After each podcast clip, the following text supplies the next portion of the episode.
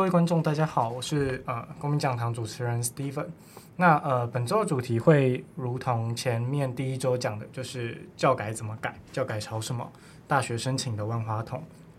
OK，好，那呃教育改革一直以来在台湾始终存在许多争议。那无论是家长团体或是教育部，都有他们自己的立场。但是争论的过程当中，似乎都忽略了考生还有学生他们要的究竟是什么。以升大学为例，从早年的繁星申繁星入学跟个人申请指定考试入学，到现在增加了所谓叫特殊选才的管道。这么做真的有助于学生依循热忱在选志愿吗？那这些政策的动机又是什么呢？呃，除此之外，除了入学体制的更动，考科在这几年也有所变化。那么关于这件事，我的看法是什么呢？那呃，今天邀请到今年大一入学的学生，就是呃，叫做小乐，到节目来分享他作为考科考制跟动之后的入学学生的想法。小乐你好，你好，好，那呃，你是今年入学大一的对吧？对，对，那你是用哪一个管道入学的呢？特殊选材。哦，你你是用特殊选材入学的？对。那呃，你可以帮我介绍一下，就是特殊选材它的机制吗？它是怎么运作的？诶，我所知道的是，就是通常特殊选材的标配是你一定要交备审出去，就是它是一个完全，我觉得是完全以备审跟你自己的经历作为你入学的条件。嗯嗯，就是可，但是还是会有些学校会。看成绩，但是他成绩不是像个人申请跟繁星那么重，就是他可能是像是清大十岁计划，他们是你可能你要发展是理工领域，但是你在校内可能物理化学那一些一定要比你其他科还要来的突出，嗯，就是成绩要比要来的突出，但是大部分基本上都是不看成绩，但是有些会叫你交成绩单，但是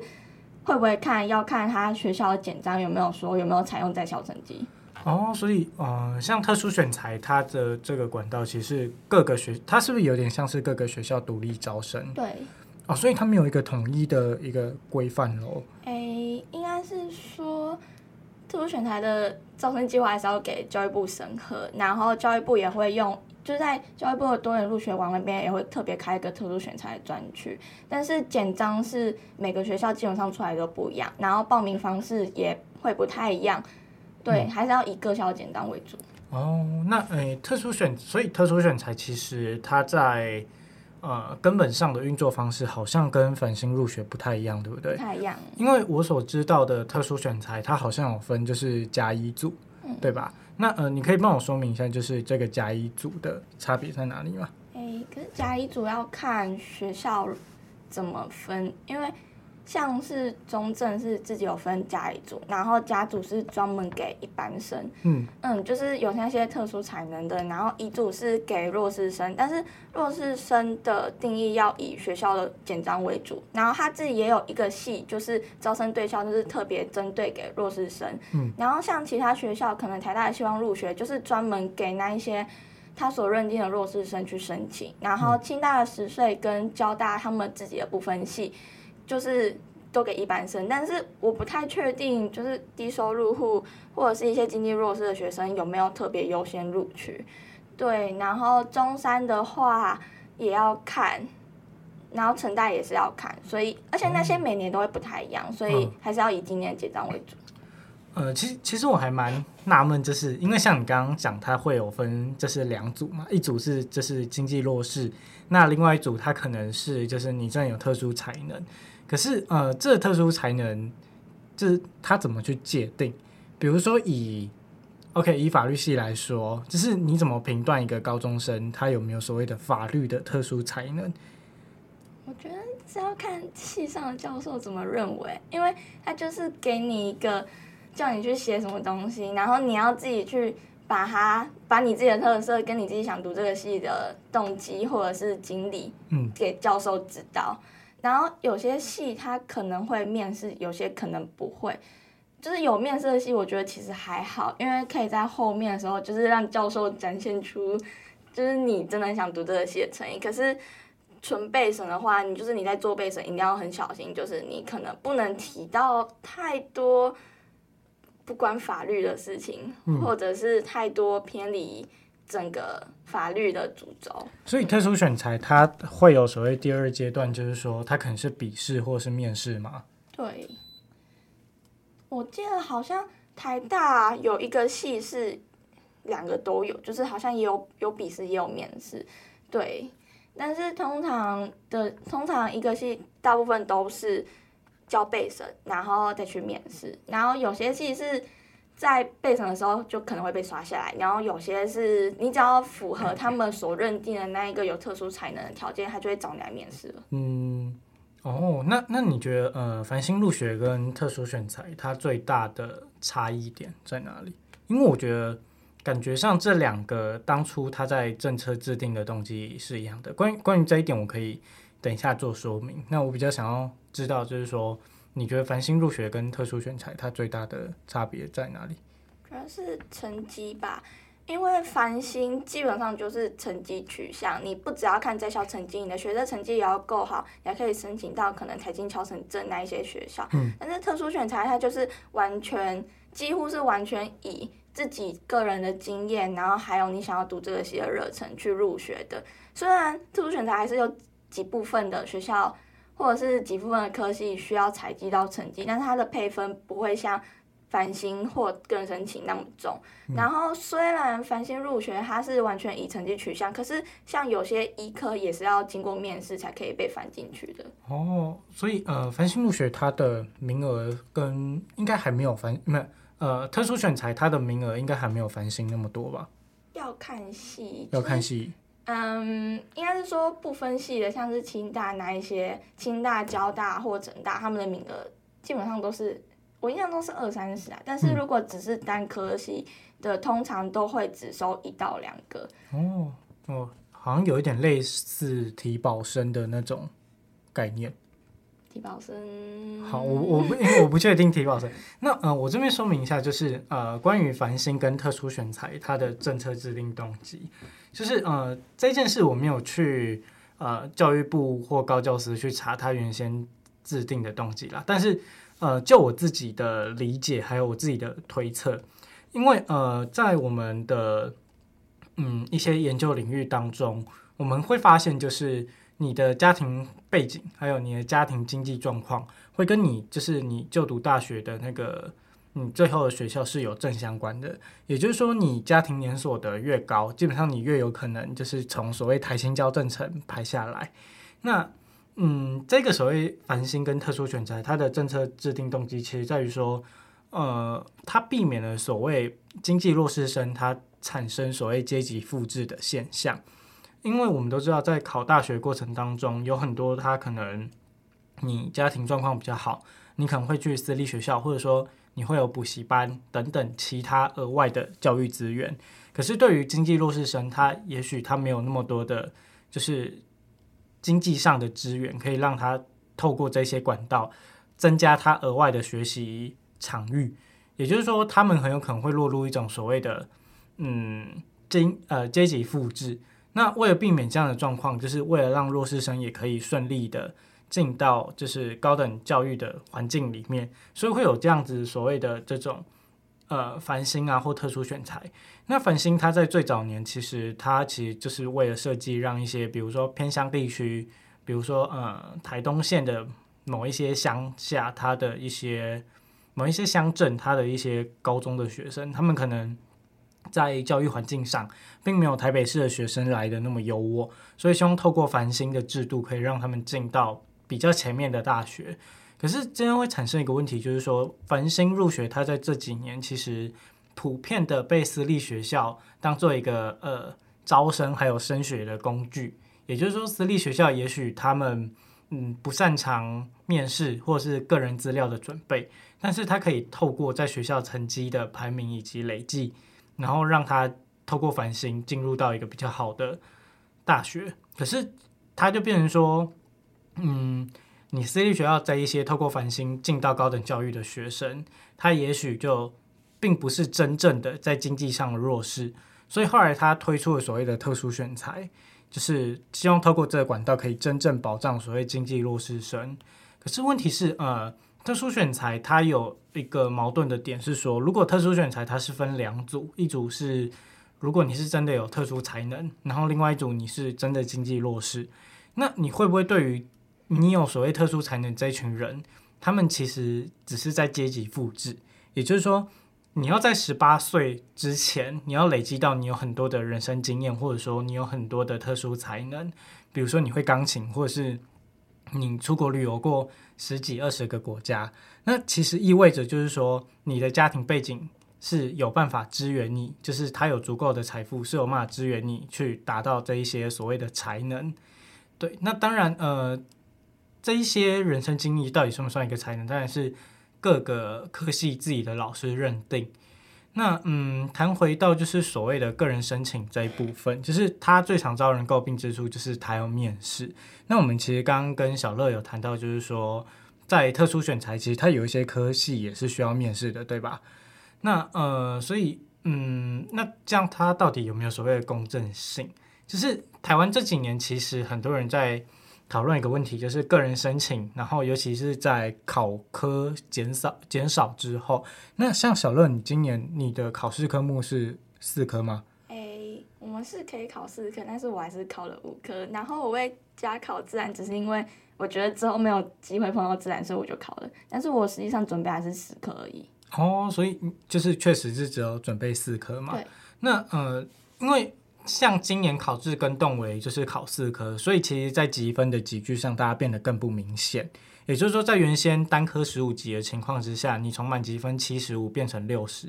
那有可能一大堆人做六十级分，但是你说他六十级分可以去读台大或者是清交正成吗？其实那个不太可能，就变成说大家都必须要去面试。那面试这时候就变成是个人申请里面非常重要的关卡。那呃，其实对于我所知道，就是说，对于大学教授来说，呃，基本上你的个人资料还有你的在校成绩，对他们来说，也许不是那么的重要。因为当你有办法进到，比如说台大或者说中正大学，你进来面试，呃，你这些来面试的考生，基本上你们的状况跟程度还有学习能力，我们假设是都一样的。那最重要是，透过面试去决定说你到底对这个科系有没有所谓的热忱。呃，比如说哲学系或是政治系，它可能在人文学科里面，它并不是一个非常大宗的科系，它并不像法商科就是那么的，就是以就业取向，然后那么的呃受欢迎。可是呃，确实很多人会来申请这些。比较冷门的科系，因为说希望进来之后当做一个跳板，就是跳到比较好的，呃，比较他们比较受欢迎的科系当中。那这就会产生一个问题，就是如果你今天对这个科系你并没有热忱，但是可是你为了就是你要转系或是未来升学导向为主，然后你就是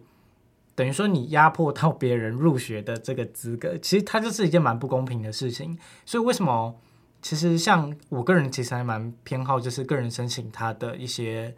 呃面试，因为他其实考量到教授他去评判这个学生对于这个科系的热忱还有专业程度。呃，当然啦，你要说这个东西有没有存在主观，不可能跟你说百分之百没有。但是其实我觉得，当你去怀疑大学教授透过他的主观认定去决定这个考生能否入学，其实某种程度我认为是在贬义。大学教授他在这个领域的专业程度，好，那呃，我们看回来就是说特殊选材这件事情，那呃，小乐你觉得就是呃，你是你是在大概什么时候得知到有特殊选材这个入学管道？嗯，中正去年的简章好像是十月底还是十月初才出来的，嗯。然后我有一个朋友，他是想要去报成大的科系，所以他就跑来跟我讲说：“哎、欸，你要不要报特殊选材？”然后我就跟他讲说：“这是什么啊？”因为我那个时候只知道台大希望入学，因为我们就是去年我学长是用希望入学上的，所以我一直以为就是只有这个管道。然后反正他就给我那一个教育部给的那个所有特殊选材开设的科系的网站，然后我就上去这样子翻。然后才发现哦，原来全台湾有那么多大学，不只是公立学校，其实私立学校也是会开的。嗯，哦，那那你花了多少时间在准备资料？嗯，只有因为因为你是十月多，因为你是十月多得知这个的嘛，就是呃十月多得知有这个管道，所以你花了大概五天的时间准备吗？嗯，应该是说我知道，但是我一直很犹豫要不要报名。嗯，然后会犹豫的原因不是因为说可能怕做了背审，然后没办法读书，是我就是会怕自己的经历好像不会比别人来的多，然后所以就一直在犹豫，在犹豫。直到我看到班上有另外一个同学也在报中正的特殊选材，然后我就突然哦，那我也去打一下背审好了，所以我就在报名监制的前一天。的前五天就不眠不休的一直在打背身。嗯。哦，所以你是在学测考完之后，还是学测之前就已经在准备特殊选材？嗯，就是学测之前，因为我们当初是一月初的时候面试，然后十二月底的时候才公布背审，就是有进到面试的名单。嗯。嗯，然后十一月底是报名截止。对，所以。中间大概就是断断续续的，可能准备备审就那五天，但是面试有就是前一个礼拜把会学校会进行模拟面试，就是很多场，对。哦，诶，那特殊选材他会看呃学测的成绩吗？嗯，因为那个时候还没考学测啊。哦，所以所以你是你的就连复试就是面试都是在学测之前。对。哦，所以你基本上。学测就是对特殊选材应该是不重要，对不对？就是它是两件事情，对，是两件事情。哦，所以特殊选材它是一个比较，它有它自己的系统。对，就是嗯，通常学校我好像没有看过任何一间学校在学测后才放榜，通常都是学测前啊。嗯嗯，然后比较重的就是在校成绩，就是有采集的话，也可能会是在校成绩。嗯，OK，所以。对，那你这样好像跟学测没有什么关系哈。那你你你的考科你考了，你刚刚讲就是你考考五科嘛，可是你实际用到只有四科。那你自己觉得说减少考科对于你们这一届或对于你个人来说有没有什么非常明显的影响，或者说你对于这件事的看法？考四科就是意味着你一定会减少一科的准备时间嘛，就是。诶，应该说以社会组来讲，减少就是读自然，可能对我们来说是一件很痛苦的事情。但是如果我们把读自然的时间拿来拿去读社会的话，其实对我们记的效果会比较显著一点。然后同理，对自然组来讲，可能有些会觉得之后社会很简单，他连社会也可以一起把握住。但是有些真的是纯理工的人，他们会觉得读社会对他们来说就是非常痛苦的。所以我觉得减少也是对他们有所帮助啊。哎、嗯，在之前满积分的状况下，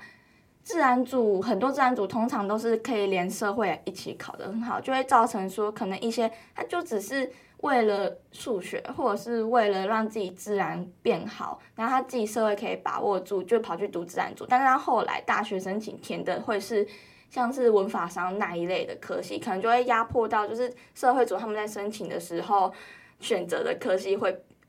因为成绩的关系被那些自然组们拿走。嗯，嗯，可是这状况好像一直以来都存在，就是呃理工科的学生会竞争到社会呃人文科学生的那个。他在申请的一些名额，然后可是不公平的却是社会科没有办法去竞争到理工科。可是，嗯，就是之前有一个有一个观点是说，像比如说五科变四科之后，就是我因为我不知道这这个观点它的根据是什么，但是他的说法就是说，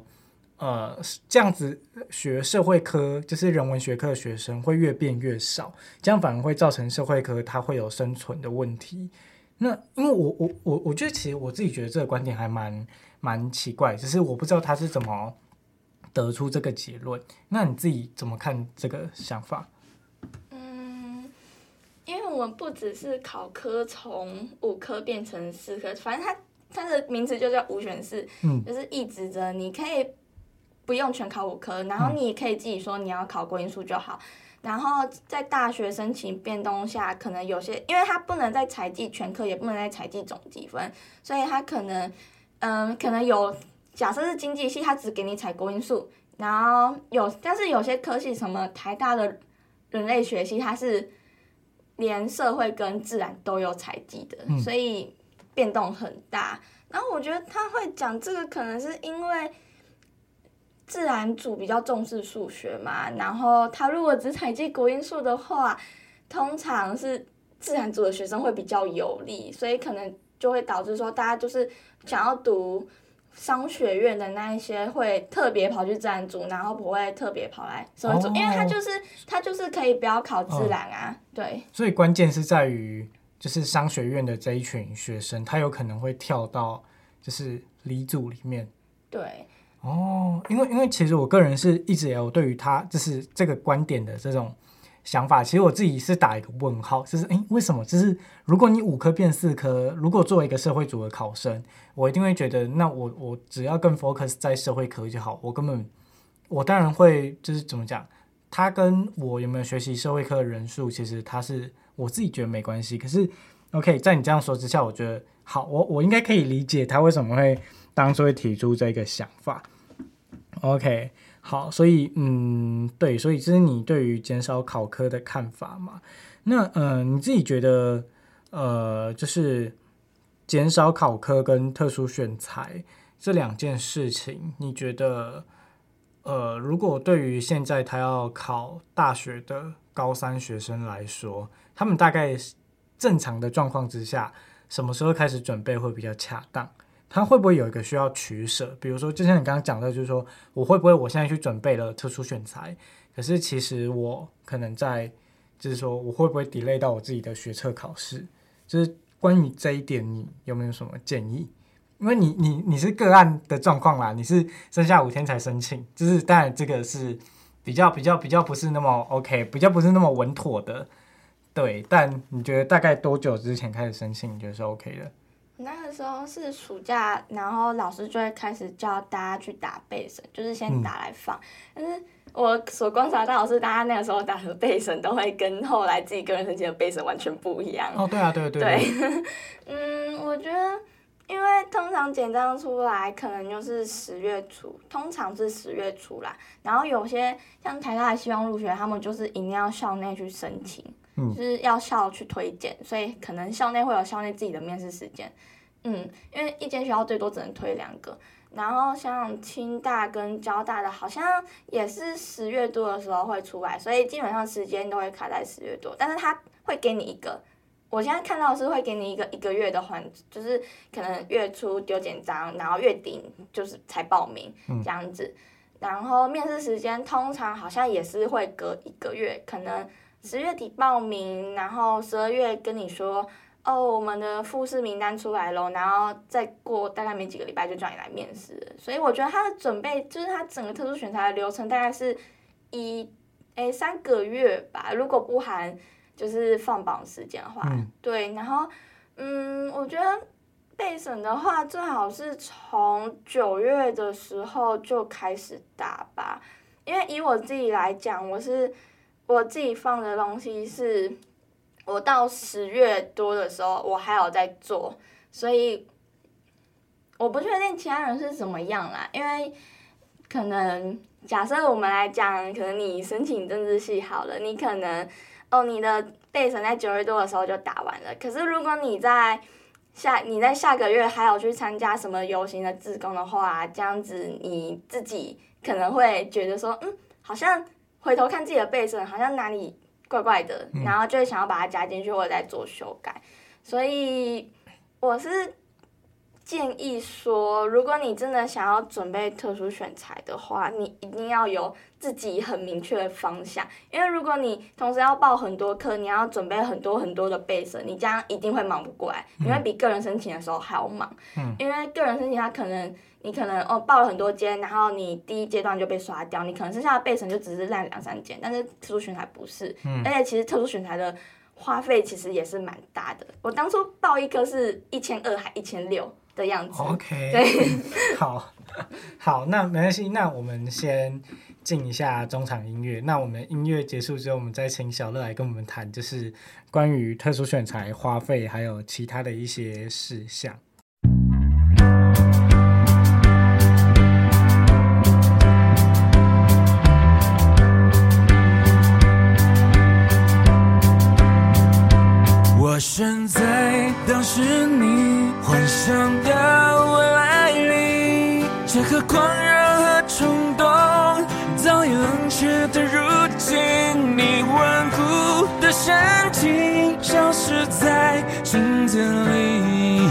下时光消失的痕迹。每颗心都相信，每个人都给予，每个故事的自己，反复的问着自己，这些年让不定，你是否会担心？有什么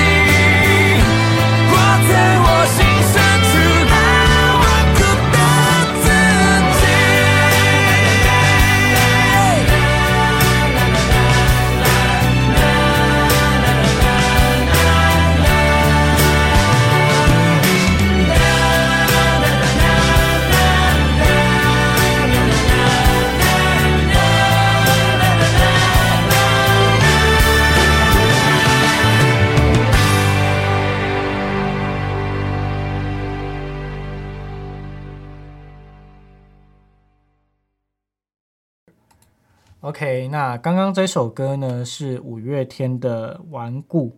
OK，好，那小乐，你为什么会想要选用《顽固》这首歌来当做这一周的音乐呢？嗯，他拍的 MV 主要是，我觉得他想要传达的讯息就是，他的故事主轴是一个大叔，嗯，然后他在他的他在 Seven 里面看到就是。明日火箭的杂志，嗯，然后故事就跳到说他小时候的梦想就是想要成为一个科学家，想要做火箭，然后是真的有这个，就是他故事的背景是取自，就是真的有一个教授就是想要研发台湾的火箭，但是我其实有点忘记他叫什么名字，反正我觉得他有触动到我内心的想法，而且他除了这个之外，他后来的角色就是可能。有一个在公司上班的年轻人，他小时候的梦想是想要打棒球，嗯，然后在夜市，诶，就是在做小吃摊的阿尚，他小时候的梦想是想要成为就是选美冠军，然后还有她老公是想要跳国标舞，嗯，然后 Seven 记的店员好像也有他自己的梦想，就是它里面有一个。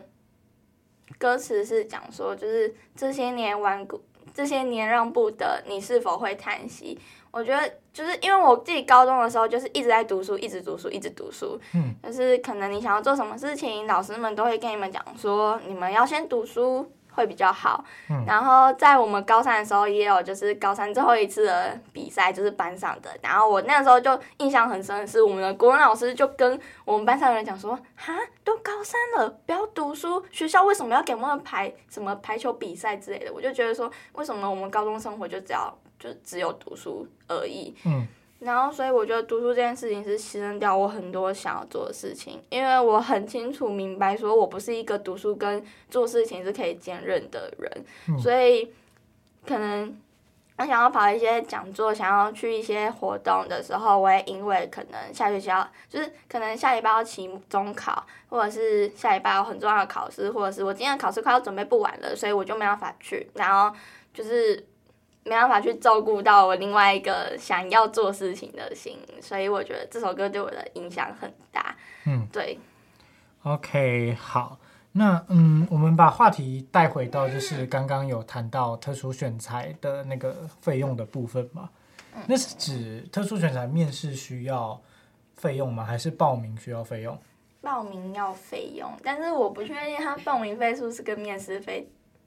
含在里面的，我没有很仔细看简章，但是我印象中是台大的希望入学，因为他就只是开给就是弱势生，他所认定的弱势生，所以他我记得他是全额免费，不用报名费用的。哦。对，但是清大、交大或者是成大的部分系，这个我就不知道了。嗯。对，所以还是要看简章，但是我当初是报一千二或一千六啊，但是中西说或者是一些经济弱势好像有。减免的样子，这个我就不清楚了。包到一千多块哦，对，贵哦。但是有些学校中正他们是会补助交通费啊，嗯嗯对，就是好像是寄车票回去给学校，他们就会哦，就是收到之后就好像会汇款给你，就是哦，对嗯，这样也还行，因为呃，其实呃，个人申请还有一件一直被人家诟病的点，除了就是需要面试之外。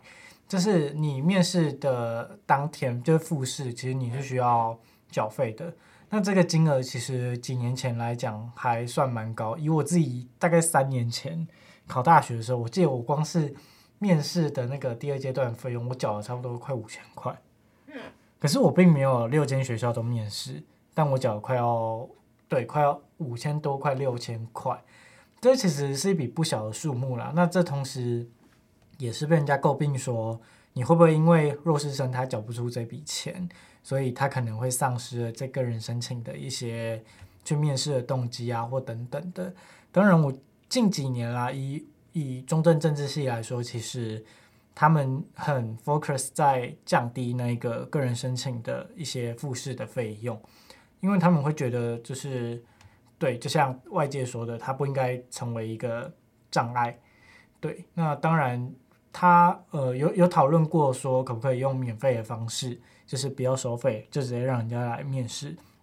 可我忘记是哪个单位，好像说这样子不行什么的，无所谓，反正那是呃个案啦。大部分现在都还是要收费。那呃，所以特殊选材他有面试吗？那所以你有面试进来的？对，我是面试进来的。哦，那你自己觉得很，因为很多人会质疑所谓面试的公平性，那你是怎么看待面试这件事？我觉得面试很重要哎，因为它会展现一个人到底有没有心想要读这个系。如果你是真的烦心，或者是就是你真的是成绩很好的话，你可能因为通常成绩好的可能第一志愿，他们的家长通常都会希望小孩读医科或者是牙医或者是生医那一类的，就是。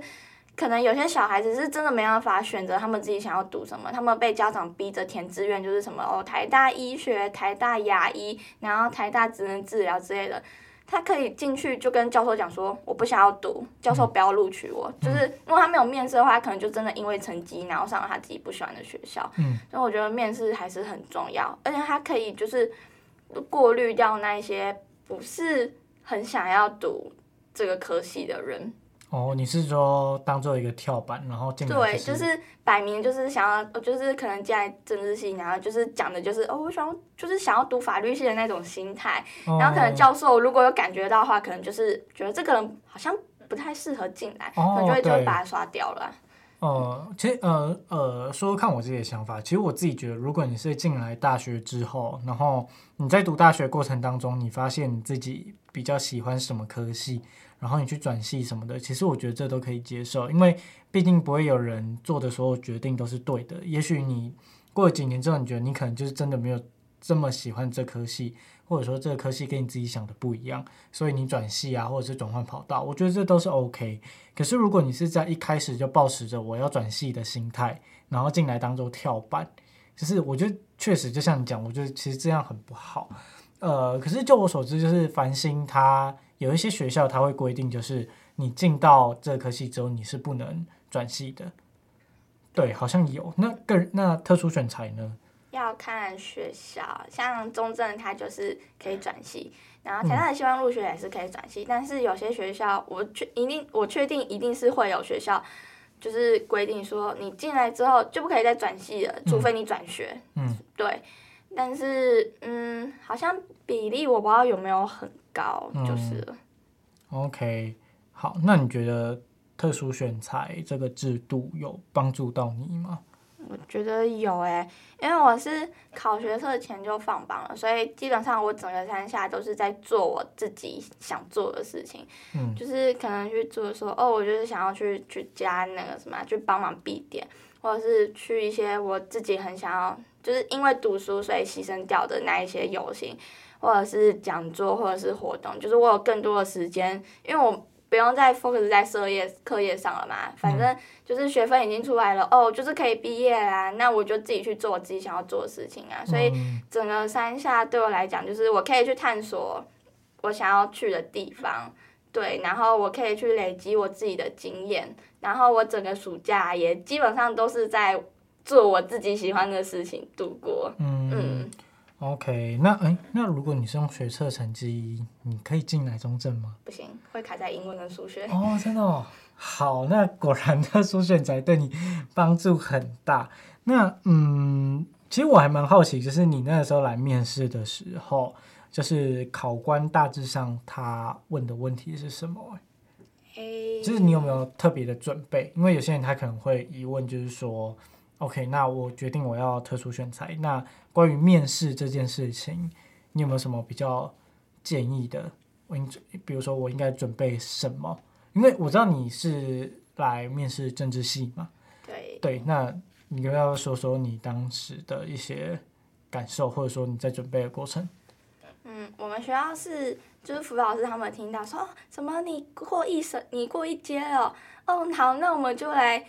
模拟面试嘛，然后我那时候的班导就是跟我讲说，哦，那你就回去把那个什么中吴啊、中正啊、成大之类的所有的面试题目全部载下来，然后开始一个一个慢慢练。哦，所以有题库吗？哎，就是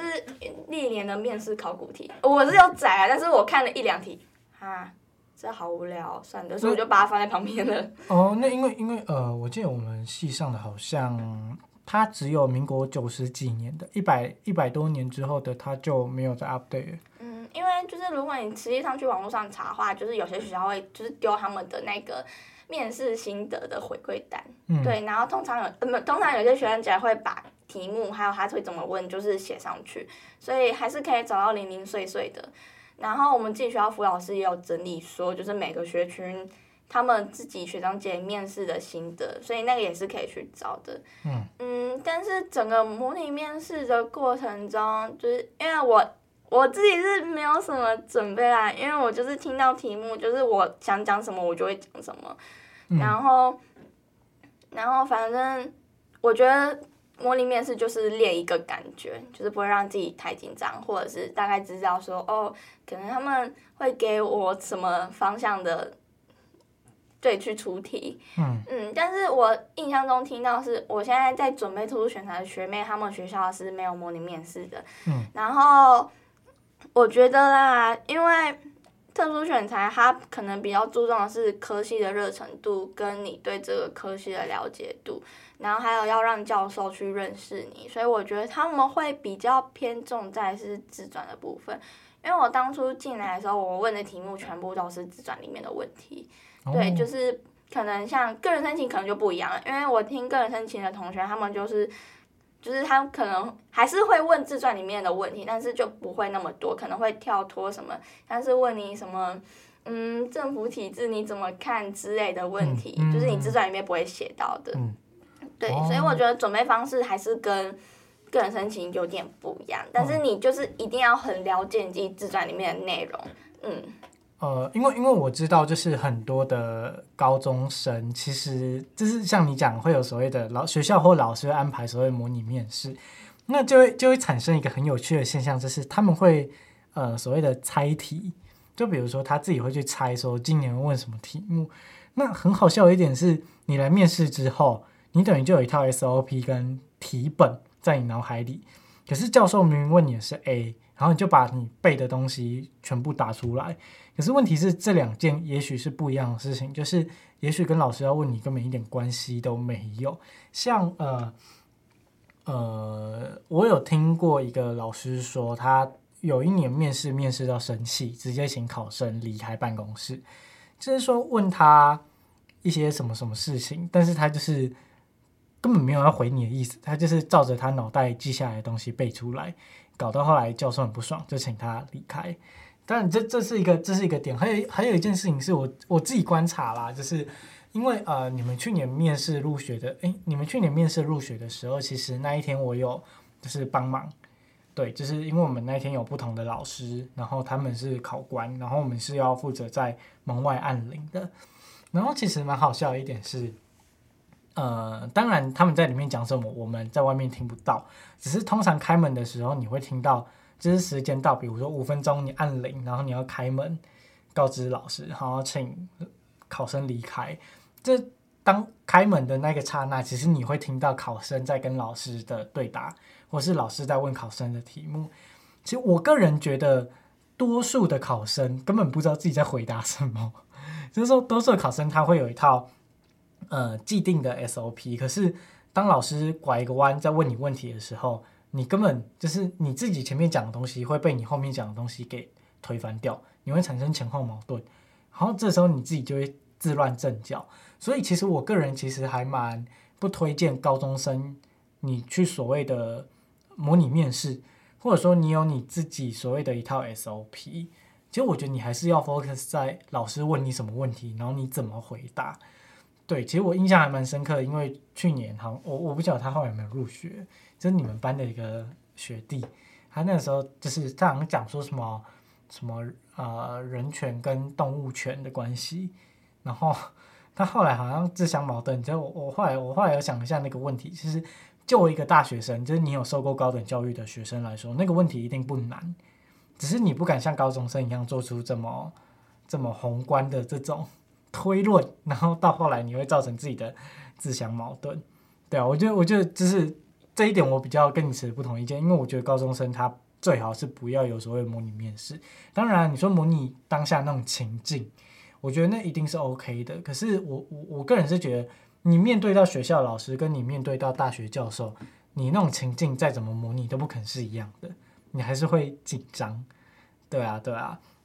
好，那呃。我最后想要谈两个问题，可是你知道一零八课纲它现在在推行嘛？那他们就是所谓的学习历程，它这边也是每个学期都要上传备审资料，就是避免像像小乐出现那种考前五天才在交资料、赶资料那种状况。那你自己觉得学习历程这件事情对于学生重要吗？因为我我所知道是很多家长团体会觉得。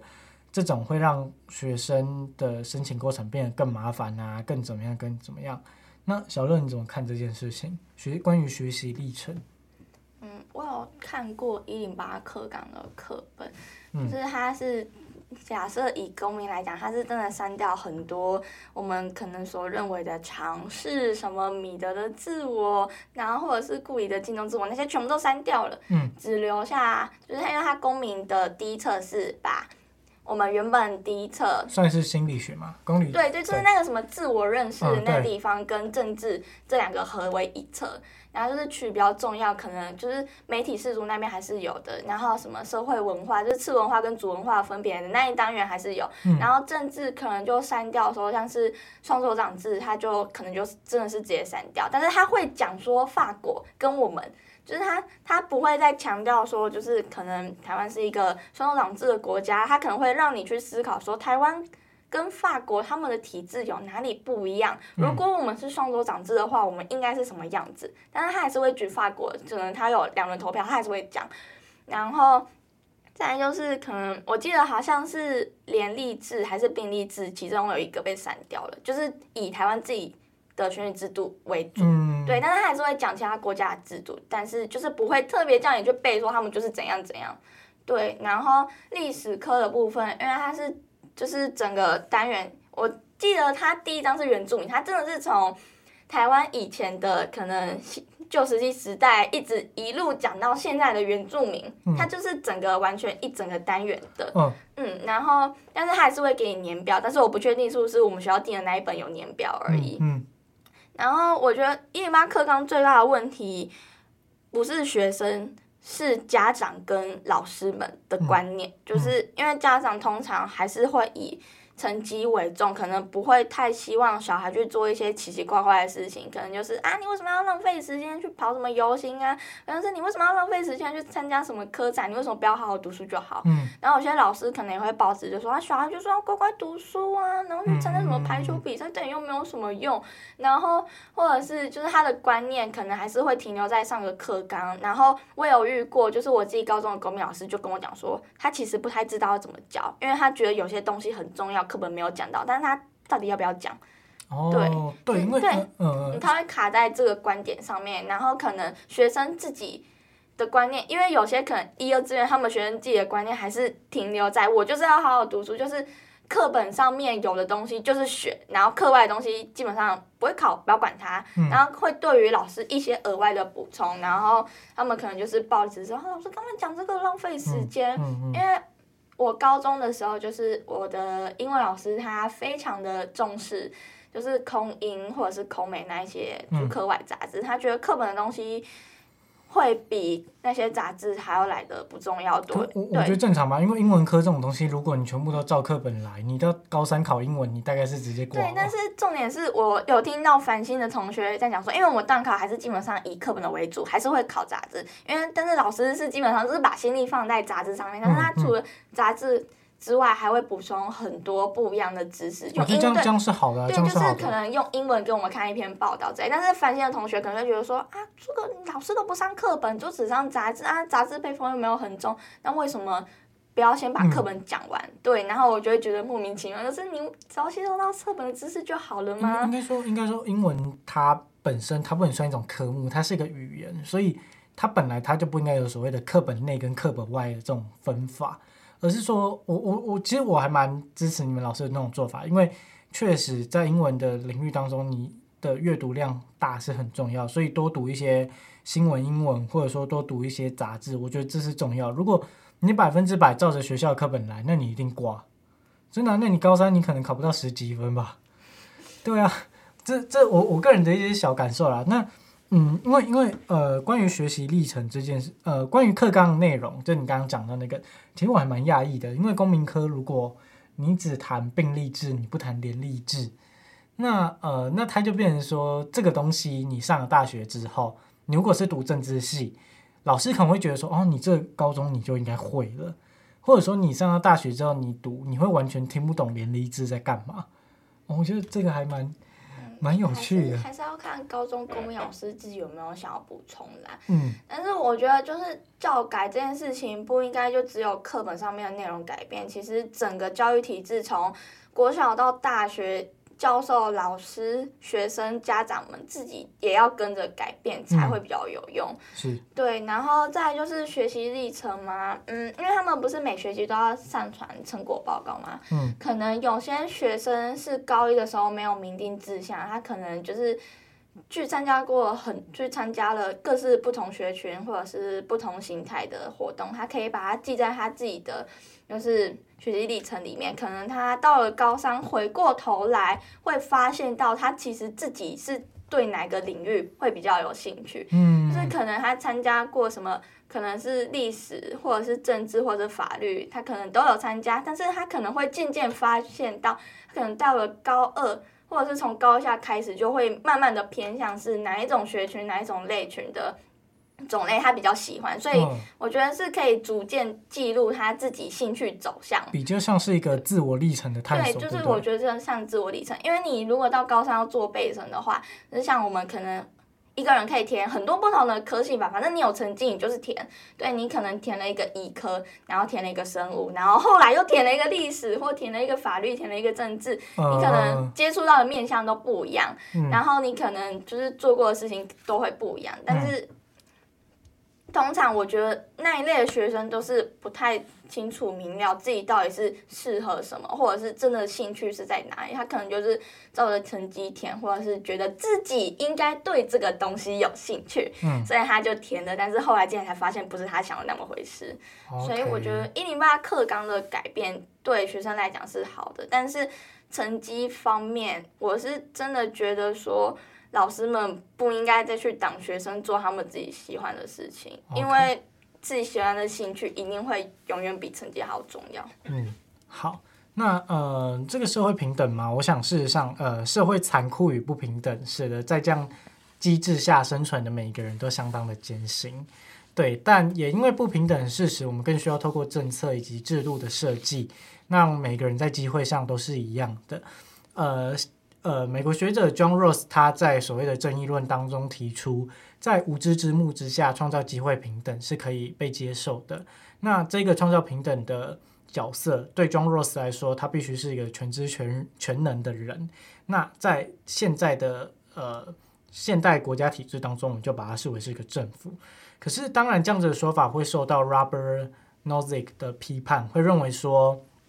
呃，就是。你过度的干涉其实是不好的。那呃，在当前台湾升学体制的设计之下，确实会呃，就是像 John Rose 他的那那一套理论一样，是这样在运作的。我们似乎只能在目前的状态之下思考各种管道的适当性。那关于 Rose 跟 Nozick 对于正义理论的讨论，就是如果各位有兴趣，可以去找这两位学者的文章来做研究。那因为呃。本周节目时间有限，然后我们呃也不能谈一整集的正义理论，对，因为我我想应该不会有观众，所以呃，对，我们本周就关于升学管道的说明。那如果家中有学生要升大学，那希望本周内容对你会有所帮助。那我是 Steven，感谢今天来宾小乐的莅临分享，然后同时感谢听着节目的每个你们。那我们下周见，拜拜。